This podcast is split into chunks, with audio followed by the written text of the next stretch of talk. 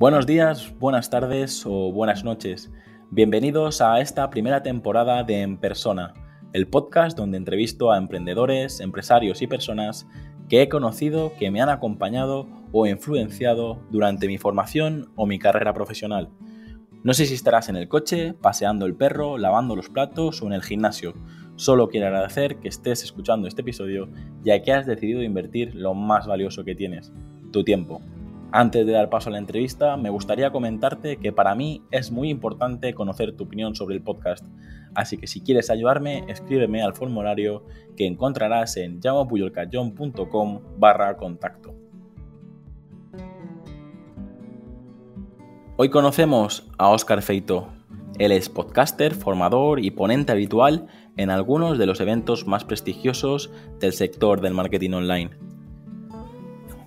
Hola, muy buenas, soy Oscar Feito, creador de oscarfeito.com y de la Academia de Marketing Online y nada, encantado de estar aquí contigo, de, compartir todas estas experiencias personales y, profesionales que vamos a hablar. Perfecto, Oscar, muchas gracias por, aceptar la, invitación y, encantado de, compartir un, un rato contigo. Así que, ¿qué te parece si empezamos con la primera pregunta? Me parece perfecto. Pues vamos allá. ¿Qué libro recomendarías y en qué formato te gusta leer? Bueno, yo aquí voy a ir por un, por un clásico eh, que es el libro de, influencia de Cialdini. Estoy seguro que no soy el, el, único que ha recomendado este libro, pero la verdad es que me parece absolutamente fundamental para cualquiera que quiera emprender cualquier tipo de negocio dentro o fuera de Internet o comunicación en general. Eh, para mí este libro, Influencia de, Robert Cialdini, pues es, ya te digo, lo he leído varias veces y cada vez descubro algo nuevo. ¿En qué formato? Pues sinceramente no, no tengo preferencia. Hay veces que prefiero, por ejemplo, si me voy de vacaciones, prefiero llevarme un libro en papel, curiosamente, pues me gusta manosearlo, llevármelo a la playa, llevarlo eh, físicamente pero para estar andar por casa, pues me gusta tener el iPad con varios libros cargados y leer en electrónico, porque depende un poco de lo que me apetezca en cada momento, ¿no? Entonces, prefiero tenerlos todos ahí. Si estoy de viaje, casi prefiero llevarme en papel. Es curioso porque eh, hay invitados que nos comentan precisamente eh, lo contrario, ¿no? Que la, facilidad que tiene el iPad es que no te ocupa espacio y te, te lo puedes llevar donde, donde quieras. Aquí, ya te digo, es, un poco lo que, lo que te comentaba Oscar. Al final la, magia de las respuestas la, las dais vosotros y, encantado de conocer otro punto, otro punto de vista. Vamos con la siguiente pregunta y es, ¿cuál es tu película favorita y cuál es tu serie favorita? Pues mira, mi película favorita es Los Goonies. Yo soy muy de los años 80 y entonces todo lo que es de esto, bueno, los Goonies no recuerdo si era los 80 o los 90, yo creo que era finales de los 80. Y bueno, pues es una película que, que no sé, le, tengo mucho cariño, ¿no? Me recuerda mucho pues a esas aventuras de chavales que todos queríamos tener una, pandilla y buscar tesoros y tener aventuras y, a mí la verdad es que me, recuerda mucho a eso. Cada vez que la veo me río, me río de las mismas bromas estúpidas, me las sé ya prácticamente de memoria y, me encanta.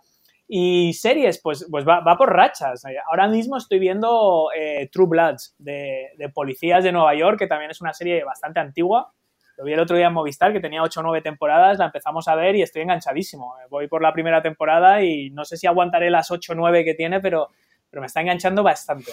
¿E-, ¿Eres de los que está suscrito a, todas las plataformas también o no? No, no, para nada. Solo Movistar y, fíjate porque era obligatorio para, no sé, salía bien de precio con internet en casa y los 200 millones de megas, pues poco menos que me regalaban la televisión y, y sí, la veo de vez en cuando, pero no te creas, ¿eh? no, no, tengo Netflix, por ejemplo, no tengo Amazon Prime, no, no soy muy de televisión, la verdad. y en mi familia tampoco. Es gusta poner algo si están echando, pero no, no estoy en todas las plataformas, ni mucho menos. Es que hacen tantas producciones que sí, es imposible eh, estar en, en todas. Pues vamos con la tercera pregunta. ¿Qué lugar te gustaría visitar y de todos los lugares donde has estado, que imagino que habrás recorrido bastantes sitios con conferencias y tal, eh, ¿cuál es el que más te ha gustado? Pues mira, un sitio que siempre he querido visitar y he estado cerca, pero nunca he llegado a dar el salto, ha sido Hawái. Eh, yo soy también muy fanático del surf. Desde pequeñito, el surf, el skate, todo lo que es la cultura de deportes de tabla me, me fascinan. Y siempre he querido visitar Hawái. De hecho, lo he visitado, pero en Google Earth, en Google Maps, prácticamente me lo conozco. O sea, es una maravilla. Ahora me pongo por la noche con el Google Maps y, y voy caminando por las calles, no sé, playas de estas surrealistas de, de surf como eh, Pipeline o Sunset Beach o Waimea Bay o, o Waikiki o cualquiera de estas míticas playas surfistas, pues me encantaría verlas en persona, ¿sabes? Que lo hemos visto en tantas películas, en tantas revistas, en tantos documentales. Y lo que pasa es que, claro, está tan lejos y en realidad no hay mucho más que ver. O sea, un par de volcanes, árboles, un par de selvas y el sur. claro, meterte veintitantas horas de avión para eso cuesta, pero supongo que algún día, algún día me gustaría visitarlo. Y de los sitios donde he estado, bueno, eh, hace poco estuve en Los Ángeles, que no lo conocía, y, la verdad es que me impresionó mucho, me gustó mucho por la, la energía que se desprende en esa ciudad, ¿no? Eh, me sorprendió que mm, como se nota que hay mucha gente de todo el mundo que viaja ahí en busca de un sueño, ¿no? La inmensa mayoría se volverán a su casa otra vez exactamente igual que fueron y se dedicarán a, pues, a servir mesas o a, atender en las tiendas o lo que sea, que es lo mismo básicamente que hacen en Los Ángeles, pero tienen ese sueño, van a los castings y piensan que en cualquier momento van a ser descubiertos y van a ser mega estrellas. Y curiosamente, eso se percibe en el ambiente.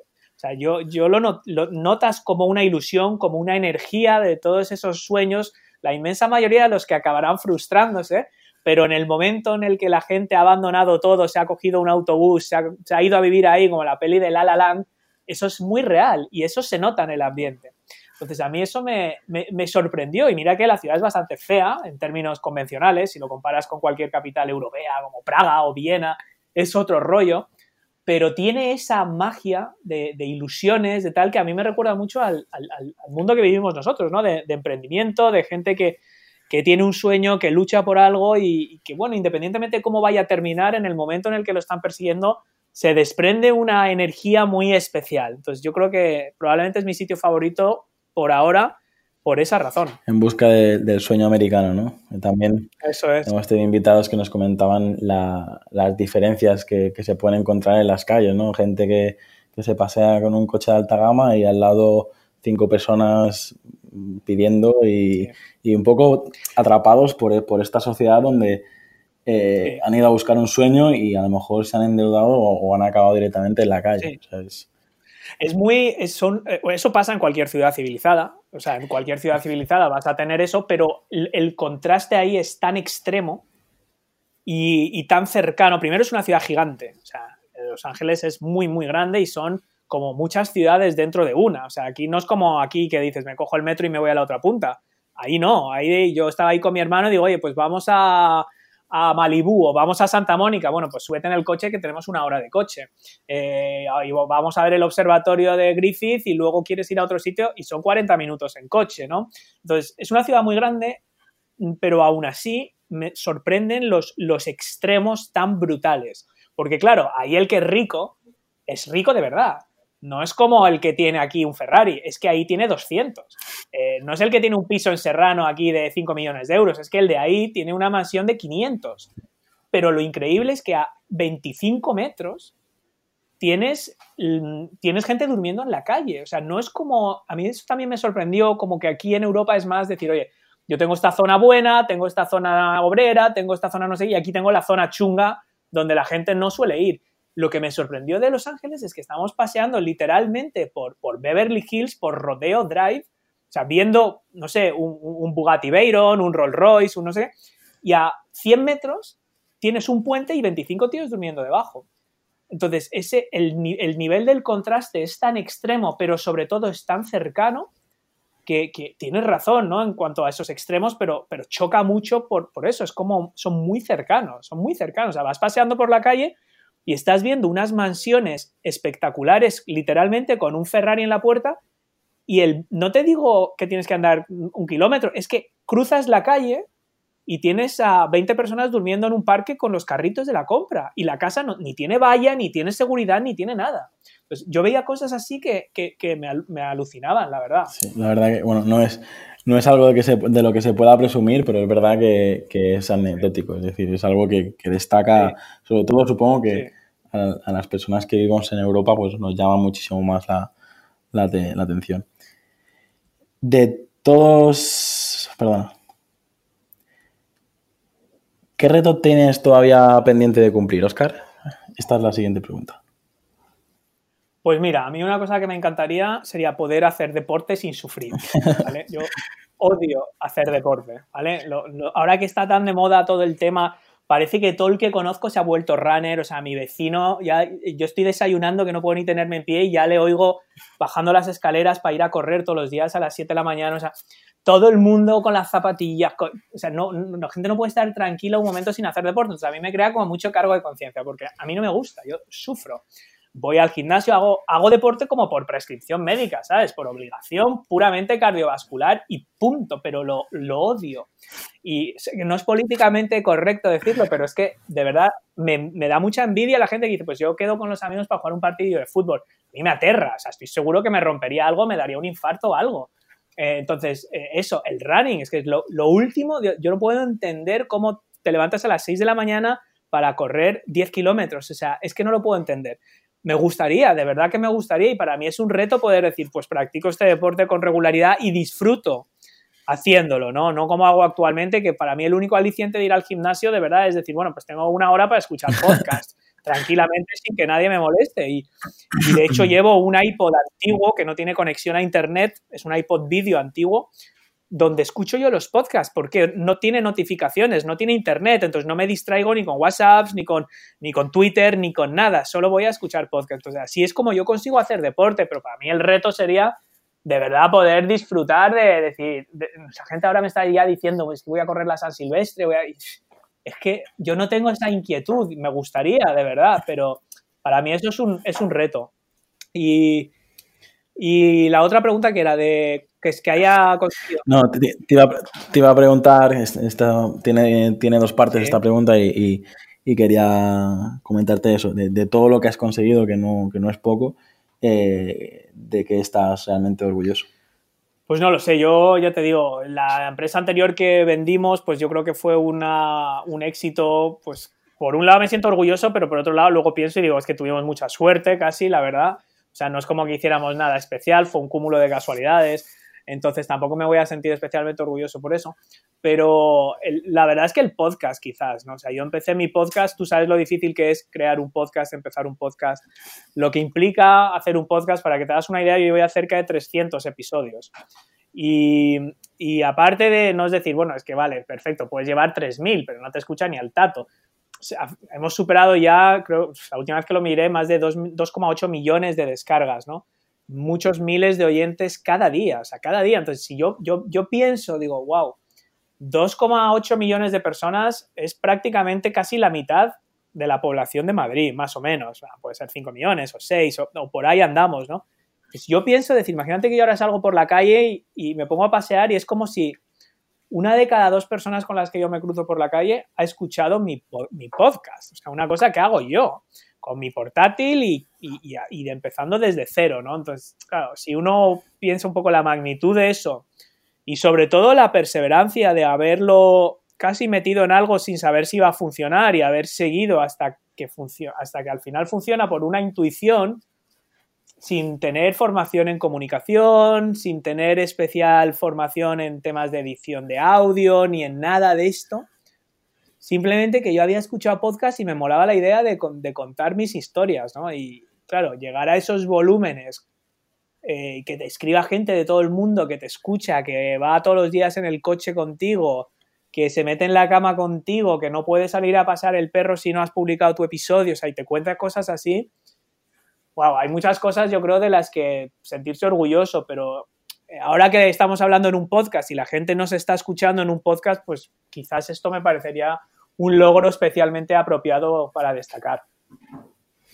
Y, lo es, y al final sobre todo la, constancia que has tenido y sobre todo el acierto, porque estás comentando que es como si fuera la mitad de la población de Madrid, pero lo bueno es que no estamos hablando de, Madrid ni siquiera de España, estamos hablando de, del mundo entero. Claro, claro, Lo digo simplemente porque tú sabes que en este mundo de las redes sociales y de Internet lanzamos cifras y perdemos la, perdemos eh, eh, la, las órdenes de magnitud, ¿no? O sea, hoy día dice, ah, fulanito solo tiene, mis hijos, yo tengo dos hijos, tienen, son preadolescentes, 13 años, y claro, ellos ya siguen a youtubers, instagramers, y entonces, si, alguien tiene 8.000 suscriptores, es, es, como una basura. O sea, no, no vale nada. O sea, si te empiezan a levantar un poco las cejas ya a partir de medio millón.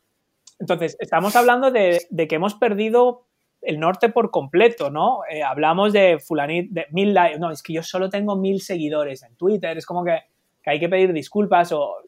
Me dice, no, yo acabo de lanzar mi podcast y, guau, es que me está costando, pero solo tengo, no sé, como mil oyentes al día. Tú sabes lo que es esto. Entonces, yo lo intento aterrizar, o sea, y cada vez que hago, por ejemplo, un webinar y digo, pues oye, con mi podcast he generado el primer año, pues no sé, 300.000 descargas. Entonces, digo, para que te hagas una idea, coges el Estadio Santiago Bernabéu y, pones uno, dos, tres, cuatro, cinco, cinco estadios llenos hasta la bandera. Tú te pones fuera y empiezas a mirar toda la gente salir. Esos son 300.000 personas, más o menos. O sea, simplemente para hacernos una idea, ¿no? Es que hablamos de magnitudes como si mil personas no fueran nada, ¿no? Y a veces se nos olvida que, cada persona tiene otras cosas que hacer en su vida, ¿sabes? Entonces, que alguien te escuche o te lea o vea tus vídeos o algo. Y si hablamos de decenas, cientos, miles, cientos de miles o millones, compararlo con algo como la población de un sitio concreto o tal, nos ayuda, yo creo, a visualizar de lo que estamos hablando. Es súper importante y, y, tomo nota porque al final consigues eh, aterrizar en la cabeza del que te escucha, pues mm. eh, el concepto, ¿no? Y eh, lo, me, acaba de pasar cuando has puesto el ejemplo del Bernabéu. Pues cinco estadios llenos del Bernabéu, pues probablemente lo ha llenado algún grupo de, música, pero es, es, complejo, es complejo. ¿Qué te gusta hacer con el tiempo libre, Oscar? Bueno, pues me gusta, ¿qué me gusta? ¿Qué me gusta hacer? A mí me gusta siempre hacer algo de mm, hacer un poco de trabajo. O sea, yo lo que hago es mi trabajo, pero al mismo tiempo me gusta, o sea, no lo considero trabajo, ¿no? Por lo tanto, cuando tengo tiempo libre, me gusta trabajar en cosas relacionadas con, mi actividad en Internet, pero quizás pues en ciertas áreas que en el día a día, pues al no ser absolutamente prioritarias, pues no tengo tanto tiempo, ¿no? O sea, si yo tengo que escribir un email porque lanzo una oferta o tengo que anunciar un webinar, por ponerte un ejemplo, pues yo procuro escribir eso lo mejor posible, pero yo me adjudico un tiempo y digo, pues de 10 a 11 tengo que hacer este mail y lo tengo que hacer lo mejor posible, pero este es el rato en el que lo voy a hacer. Hay veces que no disfruto lo que quisiera, porque a lo mejor me gustaría pasarme 6 horas escribiendo ese email o preparando unas diapositivas más bonitas, pero tengo un tiempo adjudicado para esa tarea. Entonces, en mi tiempo libre muchas veces me gusta saborear muchas de estas cosas, ¿no? O sea, por ejemplo, ahora tengo que hacer unas creatividades para una página web y, mm, bueno, pues he hecho lo mejor que he podido en el rato que me había asignado, pero es algo que me gusta y me gusta hacerlo sin la presión de la agenda del día a día. Entonces, sí que me gusta, pues, por ejemplo, en un puente, en un fin de semana, siempre estoy mínimo dos o tres horas haciendo cosas del trabajo que no he tenido tiempo para saborear, o sea, o que me las he quitado de encima de mala manera o hacer algo, digo, wow, pues quiero escribir una buena intro para este curso o hacer una buena presentación para presentar este concepto, tal, poder disfrutar de esa tranquilidad de hacer eso, ¿no? Más allá de esos temas, me gusta mucho trastear con el iPad.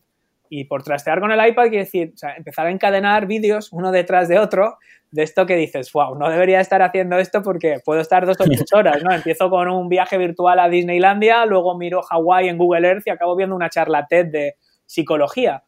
Esto me encanta. Me encanta porque me, gusta, noto que aprendo eh, y, además otra vez siempre lo conecto a, a lo que es mi negocio, ¿no? Siempre encuentro una idea para un email, siempre encuentro una chispa de algo que, se me enciende una ventana de algo, ah, pues esto lo quiero mencionar en el podcast o esta persona quiero invitar. Eso me ha pasado muchas veces de ver una charla TED, enlazar con otra y decir, wow, esta persona pues me apetecería que viniera al podcast a hablarnos de esto, ¿no? Entonces, eh, una vez más, es como que todo deriva al trabajo otra vez, que es lo que verdaderamente me gusta, pero hacerlo de esta forma, sin presión y sin prisa, pues disfruto bastante haciéndolo, la verdad.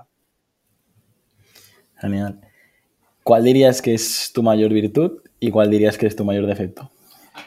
Em, virtud, yo creo que la, capacidad de la capacidad de trabajo e incluso la, organización, ¿no? Que están ligadas, ¿no? Porque no sirve nada trabajar mucho, pero a lo tonto. Es como digo yo siempre, o sea, no sirve nada eh, romper los muros a cabezazo limpio, porque al final te cansas, ¿no? Entonces, yo creo que tengo bastante disciplina en ese sentido de decir, oye, eh, esto es lo que tengo que hacer. Y hay días que hay cosas pues, que no me apetece o, que, o que preferiría estar haciendo otra cosa, pero es lo que he decidido hacer ese día y lo, y lo hago. Me puedo estar, me apetece más, menos, estoy más cansado, menos, me sale mejor o menos, pero en ese sentido soy muy disciplinado.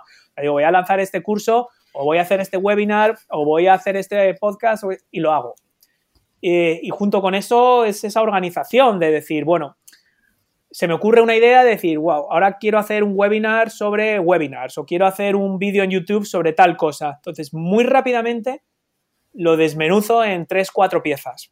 ¿Vale? Decir, oye, aquí necesito una hora de planificación, una hora de producción, dos horas de edición y una hora de promoción. Este proyecto requiere esto.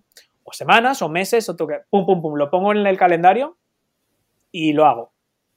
Y desde que empecé a trabajar de esta forma, yo creo que es una, es una virtud que me ha permitido hacer un mogollón de cosas. Mogollón. es difícil porque tienes que priorizar, tienes que decir primero, eh, esto me aporta algo ahora mismo, esta idea, o sea, esto, esto que quiero, este vídeo, este curso o este programa de mentoría que se me ha ocurrido, ¿tiene sentido ofrecerlo? O sea, es decir, es algo que encaja en mi negocio, es el momento.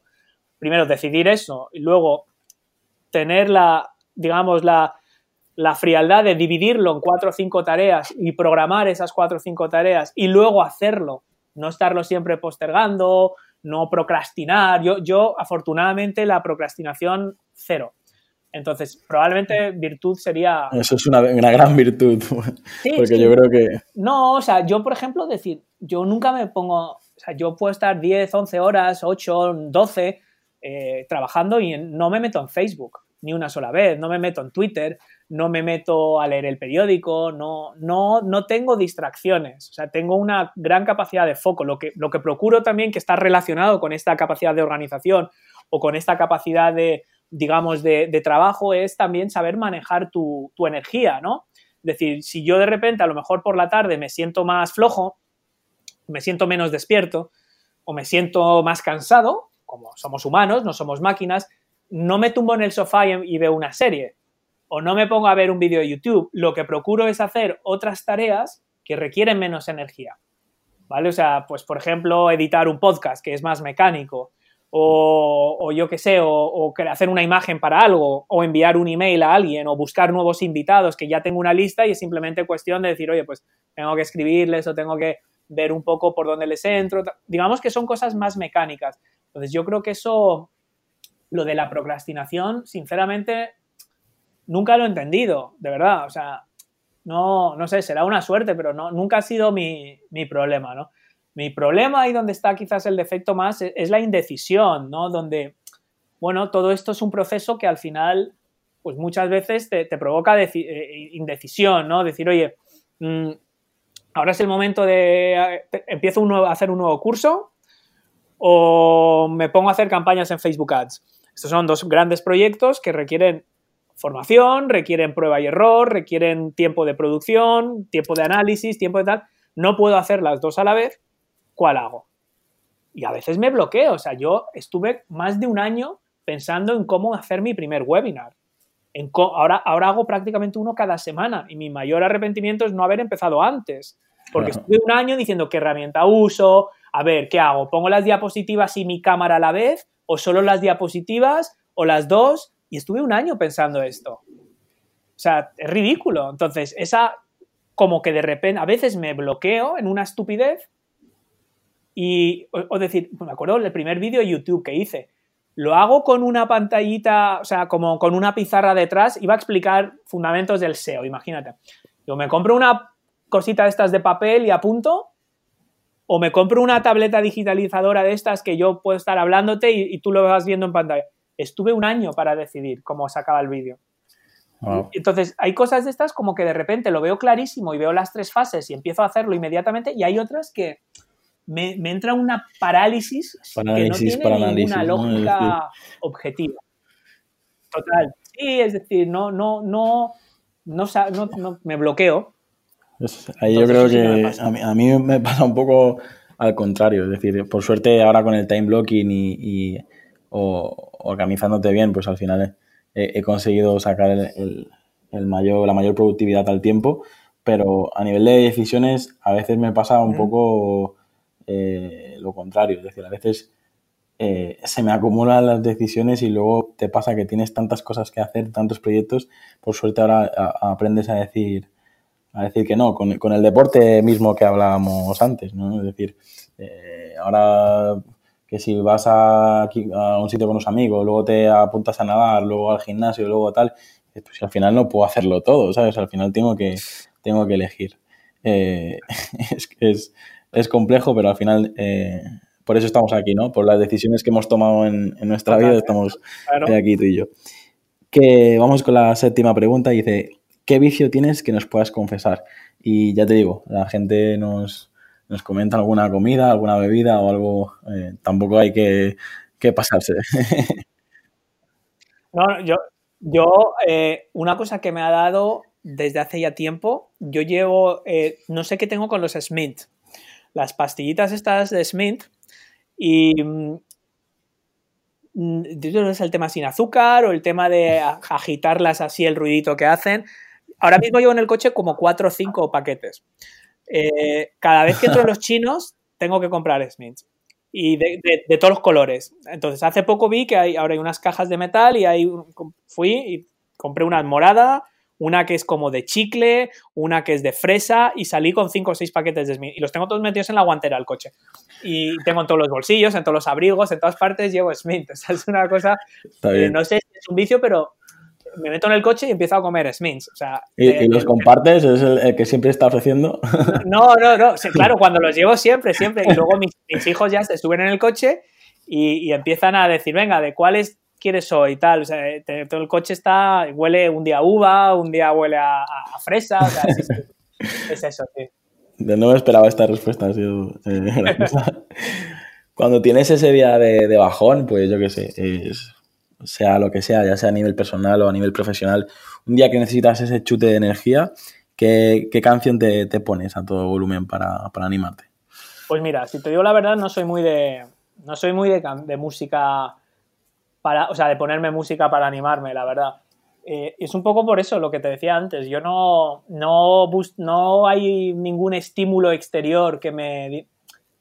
O sea, a mí no me reconforta una canción, ni una frase motivacional, un póster, no, nunca me ha llamado recurrir a, estas cosas, ¿no? Sí que eh, hay canciones que, fíjate, no, en el gimnasio, cuando me quedan 15 minutos y ya no puedo con tu alma. no puedo más y ya no quiero poner otro podcast. O sea, ya estoy tan cansado que estoy escuchando el podcast y no me estoy enterando, que esto pasa a veces. Es decir, ya estoy tan centrado en plan en la respiración que llevo 15 minutos escuchando el podcast y ya no, y no me acuerdo de nada de lo que he oído. Entonces ahí sí que me pongo música. Y de hecho una vez publiqué un post sobre canciones, música para emprendedores, donde hablaba de unas cuantas canciones, el clásico El Eye of the Tiger de Rocky, todas estas sorteradas. Eh, ahora mismo, unas que me escucho ya en, esa recta final del gimnasio que, me, permite eh, esos cinco minutos extra de energía, eh, la, la banda sonora de Piratas del Caribe, esa la llevo, como buen fanático de Disney, tengo tengo un montón de canciones de los parques, de, las películas, de todo. Y la de Piratas del Caribe es como bastante, bastante cañera. La he escuchado en directo varias veces, y, o sea, con orquestas y tal, y me encanta. Y a raíz del viaje este a Los Ángeles, eh, vi la peli de La La Land y la de Another Day of Sun, que es la del principio de la peli de La La Land. Me, me gusta muy, me ¿sabes cuando te da una obsesión por una canción? Y la llevo en el coche, la llevo en el móvil, la llevo en el iPod, que es el que llevo al gimnasio, la llevo en todas partes. Y tuve una época que la escuchaba todos los días varias veces, ¿no? Y, y esta, esa también, la de, esta de La La Land, la del principio, la de Another Day of Sun, también me, me gusta mucho. Al final he conseguido sacarte alguna, porque yo creo que... porque yo soy súper, por ejemplo, con los títulos, con los nombres y tal, eh, me cuesta mucho retenerlo, pero eh, al final eh, cada canción, a mí lo, al menos lo que me hace es llevarme de viaje al pasado, al momento donde la escuché por primera vez, o, con una relación con una pareja, o, de un amigo, tal. Y al final, quieras o no, pues te tienes este, recibes este mensaje y, revives esa experiencia, ¿no? Yo creo que... Sí, eso era justo el post ese que te digo de las canciones, más que canciones para emprendedores, yo escribí sobre cada una de estas canciones y, cada una de ellas cuando explicaba por qué me gustaba, en todas ellas eh, evocaba algo, algún momento, alguna historia o algo, ¿no? Me acuerdo una vez que fui a Nueva York y vi el, musical de Mary Poppins en Broadway y, había canciones que no salían en la película original de, Mary Poppins y tal, que habían hecho expresamente para la obra de teatro. Y me compré el CD, entonces lo llevé durante mucho tiempo en el coche y me recordaba mogollón ese viaje, pero era un viaje de hace 15, a lo mejor, no, 15 no, 10 o 12 años. Y ¿Sabes lo que pasa? Que no sé si a ti te, ocurre esto, yo me obsesiono con una canción y me la pongo hasta que acabo ya la, gorro, O sea, no, no, no me deja de gustar, pero sé que la voy a quemar. O sea, lo sé, cuando empiezo lo sé. O sea, cuando me empiezo a escuchar en plan la banda sonora de La La Land cuatro veces al día, sé que en cuestión de dos meses no es, no es que vaya a acabar hasta el gorro, es que de repente, ¡bum!, me olvido ya. O sea, caduca, para ti caduca ya no... sí, caduca. Y, hombre, es verdad que luego la vuelves a escuchar otra vez al cabo de un tiempo y dices, ah, ya me acuerdo la vena que me dio por esta canción y, por qué, que es justo lo que tú dices, ¿no? Que ya no es la canción, sino lo que a cada persona le puede decir, sí. Vamos con una pregunta un poquito especial, pero eh, sinceramente es una de las que más me gusta hacer. ¿Qué es para ti la felicidad? Pues puede ser muchas cosas, pero fíjate que hace poco hablando con... ¿Con quién fue? Yo creo que fue con, Oliver Oliva, que es un, buen amigo y un podcaster, un maestro de la comunicación. Eh, hablando de este tema, él dijo algo y dijo yo, pues tienes, pues razón. Lo copio. Sí, lo copio. Y, es eh, estar bien como estás sin, sin necesitar nada más. Porque eso cubre todo, es como un comodín, ¿sabes? Es decir, ¿Estoy bien de salud? Pues bueno, estoy lo suficientemente bien como para no necesitar estar mejor. O no lo estoy, pero me da igual. o, o, sea, es, no, o sea, ¿sabes? Como que cubre todo. Es decir, oye, sí, podría estar mejor, pero realmente no necesito nada que no tenga ya.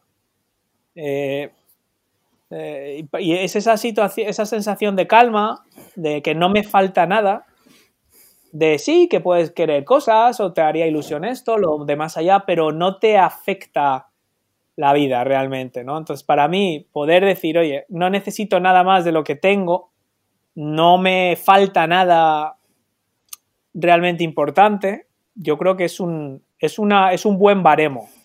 Es un buen baremo de, felicidad, ¿no? Es un tema muy abstracto, pero, probablemente es una forma fácil de, aterrizar. Sí, al final es eso, que, si no te falta nada ni nadie, al final es, digamos que estás completo y, es, más, más, fácil.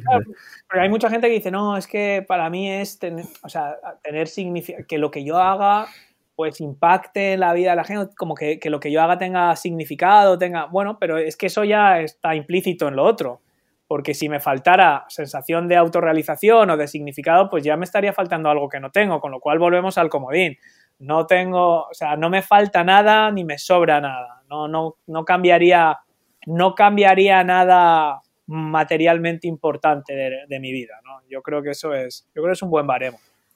Muy bien, genial. A lo mejor te lo copio yo a ti también en otra. Si un día me, entrevistan a mí, también lo. Eh, si tuvieras la oportunidad de, de, susurrar a Oscar con 8 o 10 añitos, ¿qué le dirías? ¿Qué consejo le darías?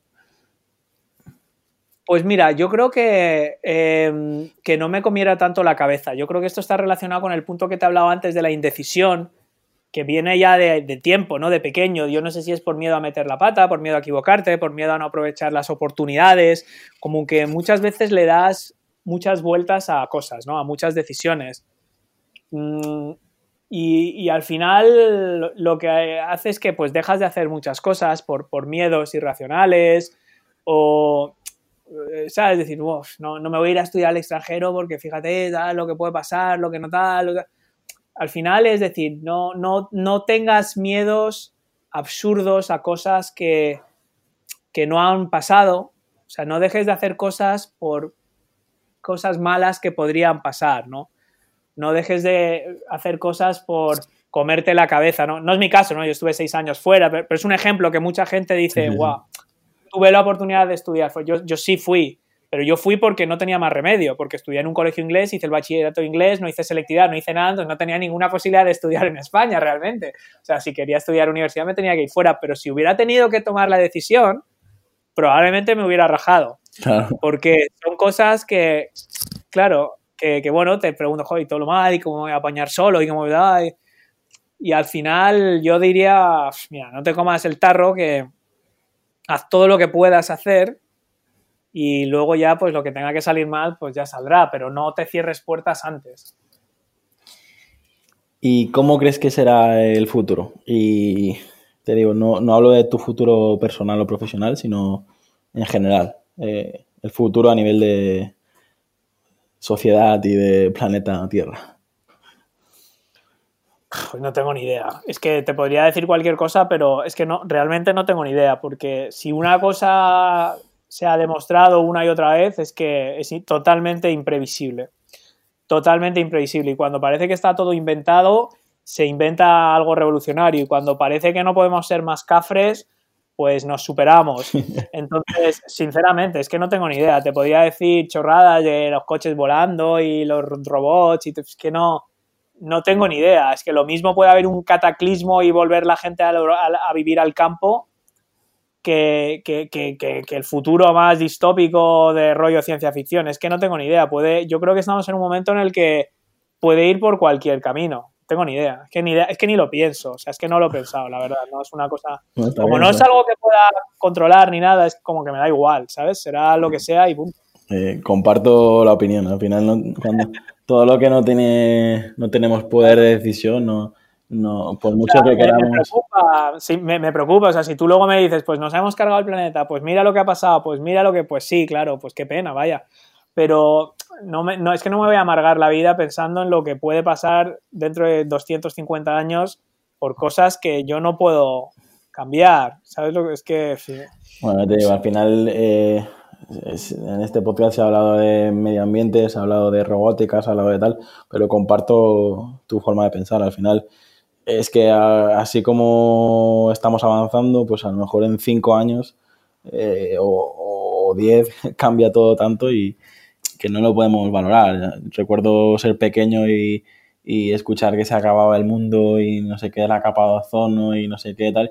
Y al final, bueno, parece que o se arregla o que ya no interesa comentarlo, ¿sabes? Al final... Sí, y luego, y luego también hay, gente que como que, que, que tiene, yo mucha gente se enfadar, pero yo creo que es un egocentrismo absoluto de querer cambiar el mundo. O sea, mucha de la gente que quiere cambiar el mundo, eh, no digo que no tengan buenas intenciones, seguramente sí, pero probablemente serían más efectivos si se centraran en, en cambiar su familia y sus amigos más cercanos y ser una mejor influencia para la gente que tienen al lado, en lugar de pasarse el día haciendo otro tipo de cosas, por muy nobles que sean las intenciones.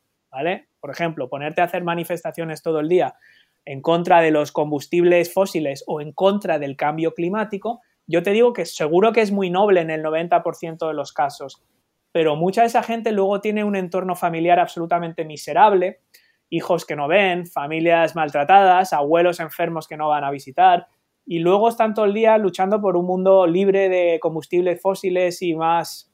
¿Sabes lo que te digo? O sea que, a ver, imposible generalizar y habrá gente para todo. Pero si todo el mundo se centrara en hacer lo suyo en su entorno más inmediato, en vez de tener grandes sueños de voy a cambiar el mundo pasándome el día manifestándome con una pancarta de stop cambio climático, a lo mejor si tú en tu casa y con tus hijos y educando y visitando a la gente, al final consigues un mundo mucho más feliz, y realmente impactas a la gente de tu alrededor y luego entre todos estos son los que de verdad pueden cambiar ese mundo, ¿no? Es un ejemplo. Eh, no hay que tomarlo literal, pero yo creo que va un poco por ahí, ¿no? Mucha gente luego ves estos que tienen grandes objetivos y grandes historias y luego pones la lupa en su día a día y, y es un desastre de vida, ¿sabes? Y bueno, yo creo que ahí a veces actuando sobre el entorno más inmediato de cada uno, que es al final lo que tenemos a mano, a lo mejor no hace falta irte a África a construir un colegio, a lo mejor lo necesitan en tu barrio más.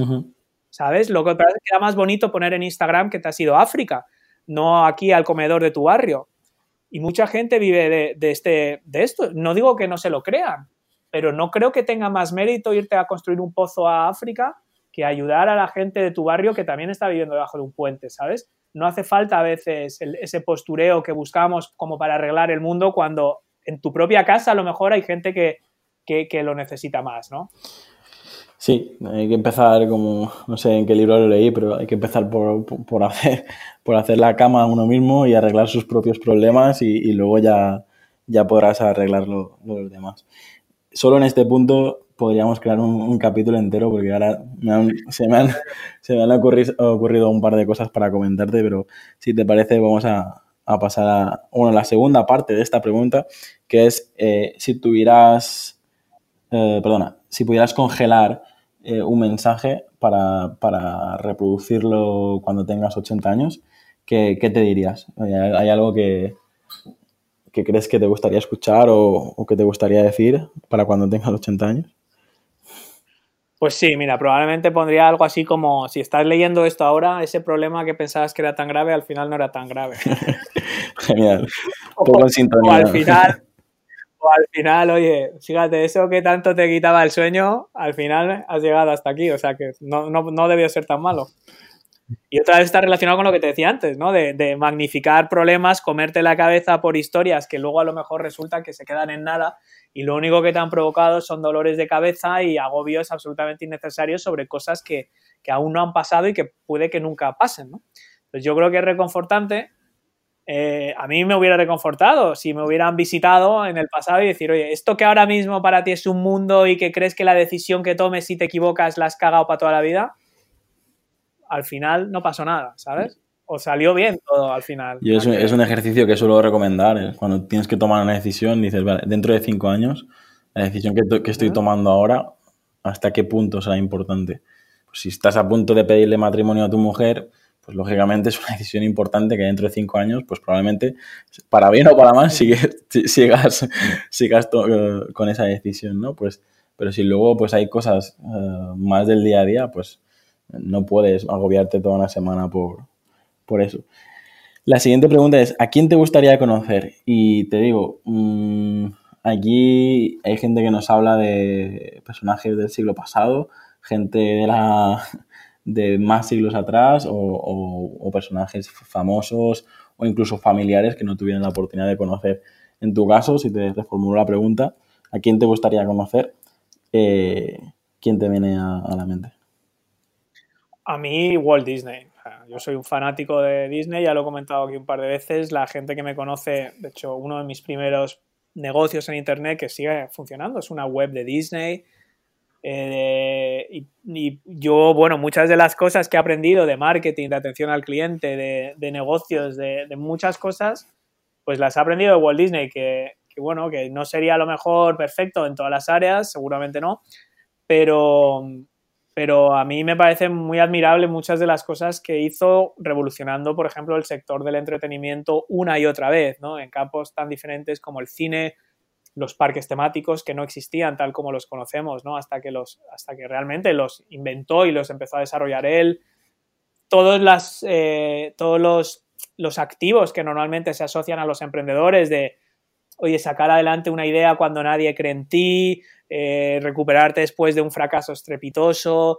Todo, lo que se suele decir es que eh, para mí es la viva representación, la viva encarnación de muchas de estas cosas. Entonces, poder hablar con alguien así que creó cosas que tanto tiempo después siguen teniendo un impacto tan grande, en este caso en el ocio, en el entretenimiento, en, muchas áreas, me parecería extraordinario entrevistarle en el podcast. un, poco, un poco complicado, pero bueno. Sí, la verdad que bueno, decían que estaba congelado por ahí, pero no creo que. no, yo no. Vamos, no, vete tú a saber, pero vamos. No, parece que es un poco leyenda urbana. Claro, ¿Y qué, qué, es o qué ha supuesto para ti emprender? Pues para mí lo más importante, y fíjate que lo, lo comento a menudo, es poder depender de ti mismo. Pues a mí, la, la tranquilidad que te da decir, oye, yo tendré un meses mejores, meses peores. Eh, tendré mis momentos de más de debilidad o más ilusión o menos o más energía o menos, pero la sensación de que dependes solo de ti, yo creo que es inigualable, porque al final es que, claro, un trabajo es algo que uno hace 8 o 10 horas al día entre desplazamientos, más el tiempo que puedas estar pensando en ello, es buena parte de tu vida. Entonces, dejar eso en manos de otra persona, manos de una empresa, que va a decidir lo que haces, con quién lo haces, cuándo lo haces, cómo lo haces, si este fin de semana te tienes que ir a Alemania a un congreso, si hoy tienes que irte a una cena, mañana tienes que irte a un evento de Navidad, pasado tienes que, o sea, a mí, o sea, te están dirigiendo como mínimo un tercio de tu vida.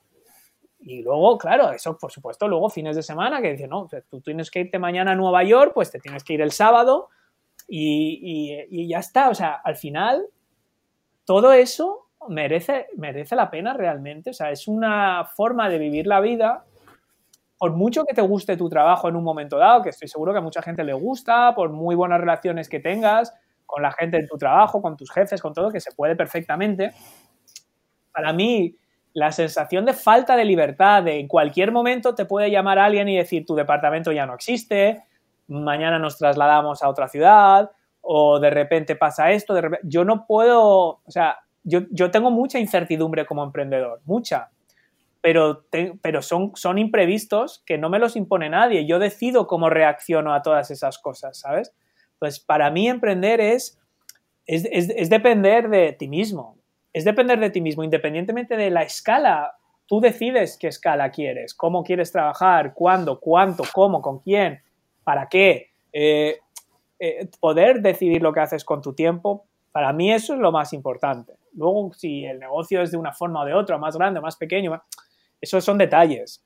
Eh, pero para mí es la sensación de depender de uno mismo, eh, para mí es brutal. O sea, es que es decir, yo voy al supermercado y digo, ostras, este tío que está aquí en la caja, por un ejemplo, ¿vale? No, no, no tiene nada de malo, pero yo pienso, imagínate, yo es que ahora hago un webinar y, puedo ganar lo que gana este tío en un mes, en un webinar. Y me encanta estar haciendo lo que hago y cada día conozco a gente diferente y, decido lo que voy a hacer mañana y organizo mi agenda. No tengo que ir a un sitio y estar aquí de pie todo el día haciendo esto. O de repente que me manden al pasillo no sé qué, a hacer no sé qué. Mm, e, incluso es que aunque te guste tu trabajo, es decir, pues médicos o gente que sea algo de vocación, muchas veces están súper amargados porque si el rollo del hospital, si han cambiado al gerente, si les han cambiado el departamento, si ahora tienen que rellenar no sé cuántos papeles, si ahora no tienen el tiempo adecuado para ver a los pacientes. O sea, ves a gente que ha hecho carreras y que ha estudiado para hacer algo súper vocacional, arquitectos, abogados, gente que de verdad tiene una vocación para hacer eso, pero cuando hacen eso dentro del mundo laboral convencional les amarga la existencia. Y esto asumiendo que es gente que le gusta lo que hace. O sea, el médico asumo que le gusta ser médico, pero detesta el sistema muchas veces. Yo sé, sería incapaz, perdónanos que el, ejemplo que has puesto, tú te puedes equivocar, por ejemplo, en la hora de publicación de un webinar y prácticamente no ocurre nada. O no matas a nadie, pero tú te equivocas en, una, en, cortar según dónde, si eres médico, en poner según qué. Y eso son cosas que, que creo que hay, gente que por pasión, eh, un arquitecto, pues al final a lo mejor firmas unos documentos sobre un edificio, la semana que viene se derrumba por lo que sea y, y, va en juego toda tu vida y probablemente la de tus descendientes, ¿no? No sé.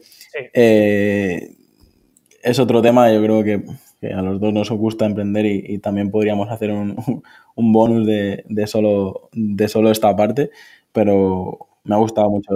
Pero eso luego, si lo, piensas, uno que emprende y que monta un negocio que, donde no está directamente operando sobre alguien, eh, te puede salir mal, puedes estar todo el día en tu casa viendo vídeos en Facebook, eh, te puedes arruinar, eh, tu marido, tu mujer se pueden divorciar porque entienden que no eres una persona responsable, que, que, te has quedado en casa haciendo el imbécil cuando tendrías que estar trabajando, se llevan a tus hijos, te llevan no sé qué, es decir, y al final no has matado a alguien en el quirófano, pero te has cargado, o sea, que al fin, eh, también relacionado con lo que decíamos antes, de las decisiones que, uno toma, a veces tienen efectos, pero tampoco sabemos cómo ni de qué manera, y pueden ser para bien, pueden ser para mal, no, no sabemos muchas veces lo que va a pasar, ¿no? Entonces, eh, es verdad que alguien, un piloto, un médico, pues al final dices, joder, tengo, tengo muchas vidas en...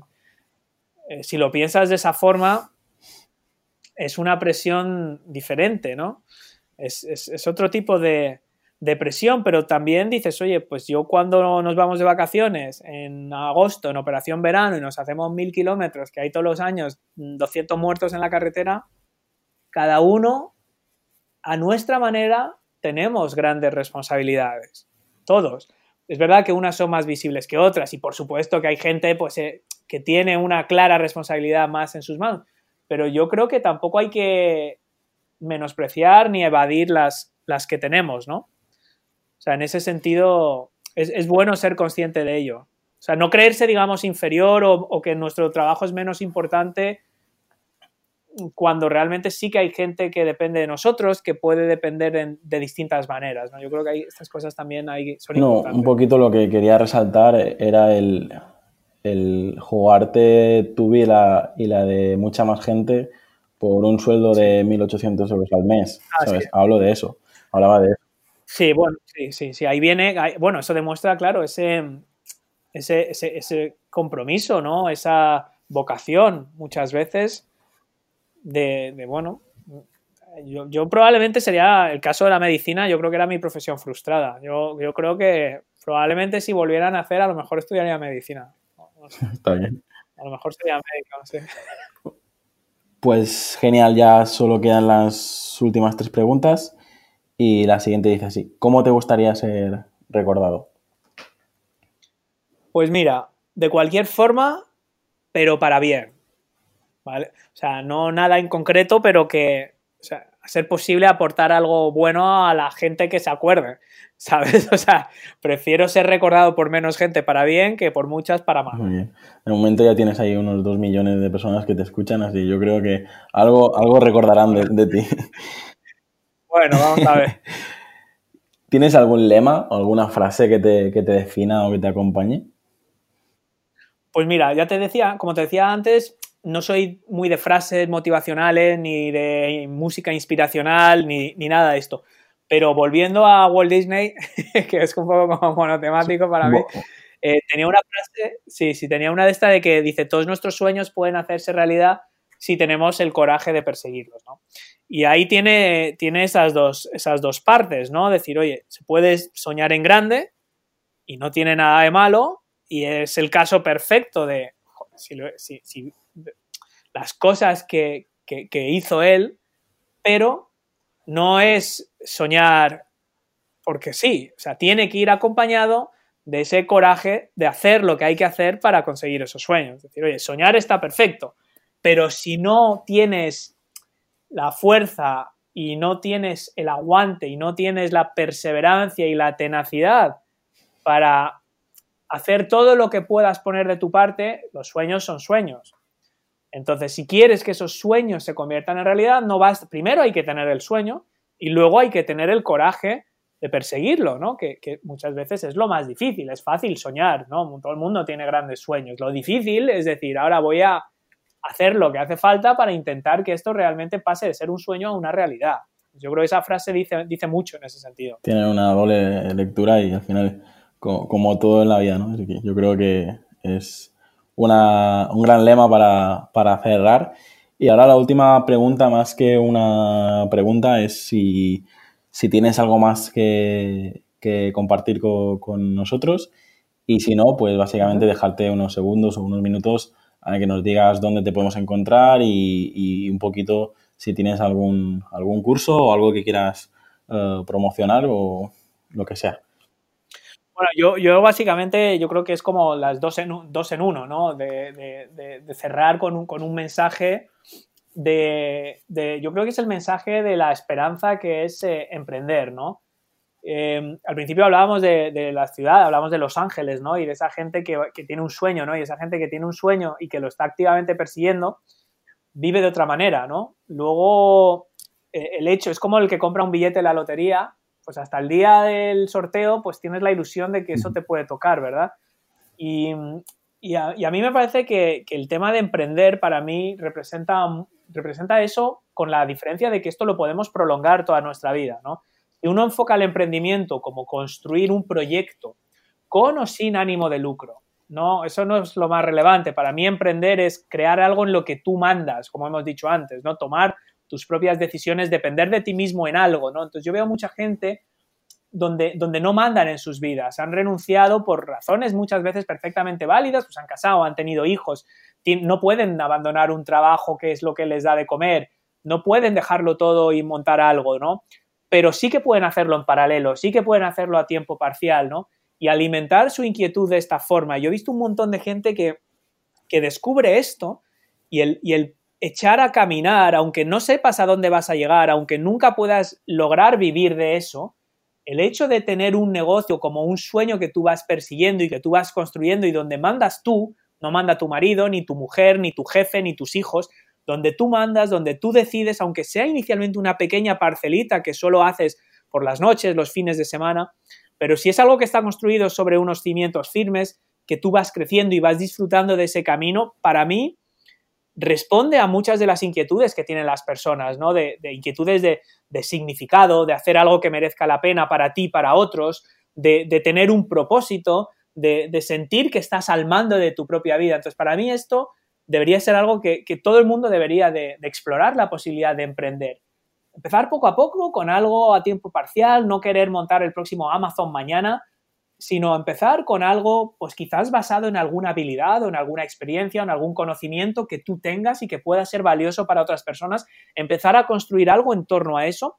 Y, yo animaría a la gente a hacerlo, ¿no? Aunque tengas un trabajo, aunque no te, mm, veas capaz de emprender, em, empezar a hacerlo, ¿no? Yo creo que si están escuchando esto, alguna, alguna curiosidad tienen, ¿no? Y, yo, pues al final lo que hice después de muchos años, yo llevo, fíjate, más de 18 años emprendiendo y durante todo este tiempo he ayudado a miles de emprendedores también. Eh, lo que hice fue pues ver un poco cuáles eran los, las dudas y los errores más comunes y después de literalmente cientos de sesiones de consultoría y de mentoría, intentar eh, paquetizar todo este conocimiento en una hoja de ruta para que la gente que quiere emprender y que no quiere pasarse 25 años dando vueltas en círculo, que quiera tener un plan de acción, un mapa, una hoja de ruta de qué es lo primero que tengo que hacer, qué es lo segundo, qué es lo tercero, tener una idea de cómo se construye un negocio online sobre unos cimientos firmes, lo que hice fue desarrollar el, programa de Génesis, ¿no? que es, este, es una metodología contrastada y probada por mí mismo y por muchas personas más y todo esto, bueno, pues mm, es un poco lo que, lo que más animaría yo a la gente a echarle un vistazo.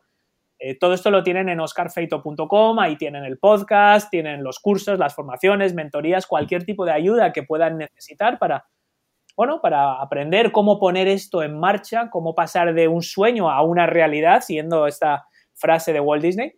Y, y, bueno, y a partir de ahí, pues tengo ese podcast y todo eso está accesible a través de un único sitio, que es oscarfeito.com y, poco más que decir. Yo creo que hemos cubierto un montón de, un montón de cosas y, yo encantado de bueno, pues resolver dudas o atender a los oyentes que, puedan tener alguna, alguna pregunta.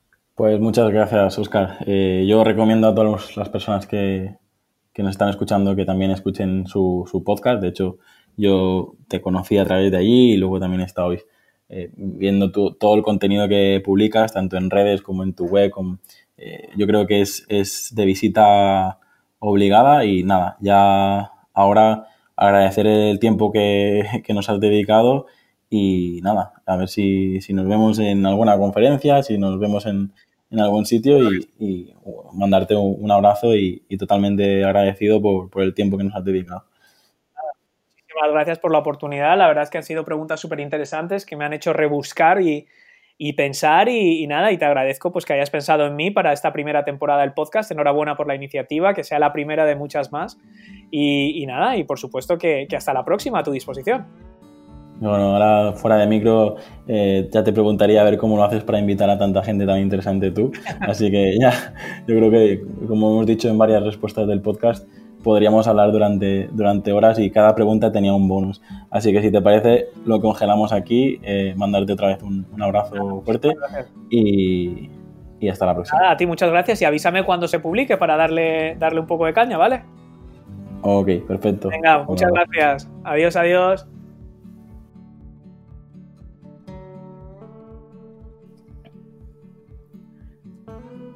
Hasta aquí el episodio de hoy.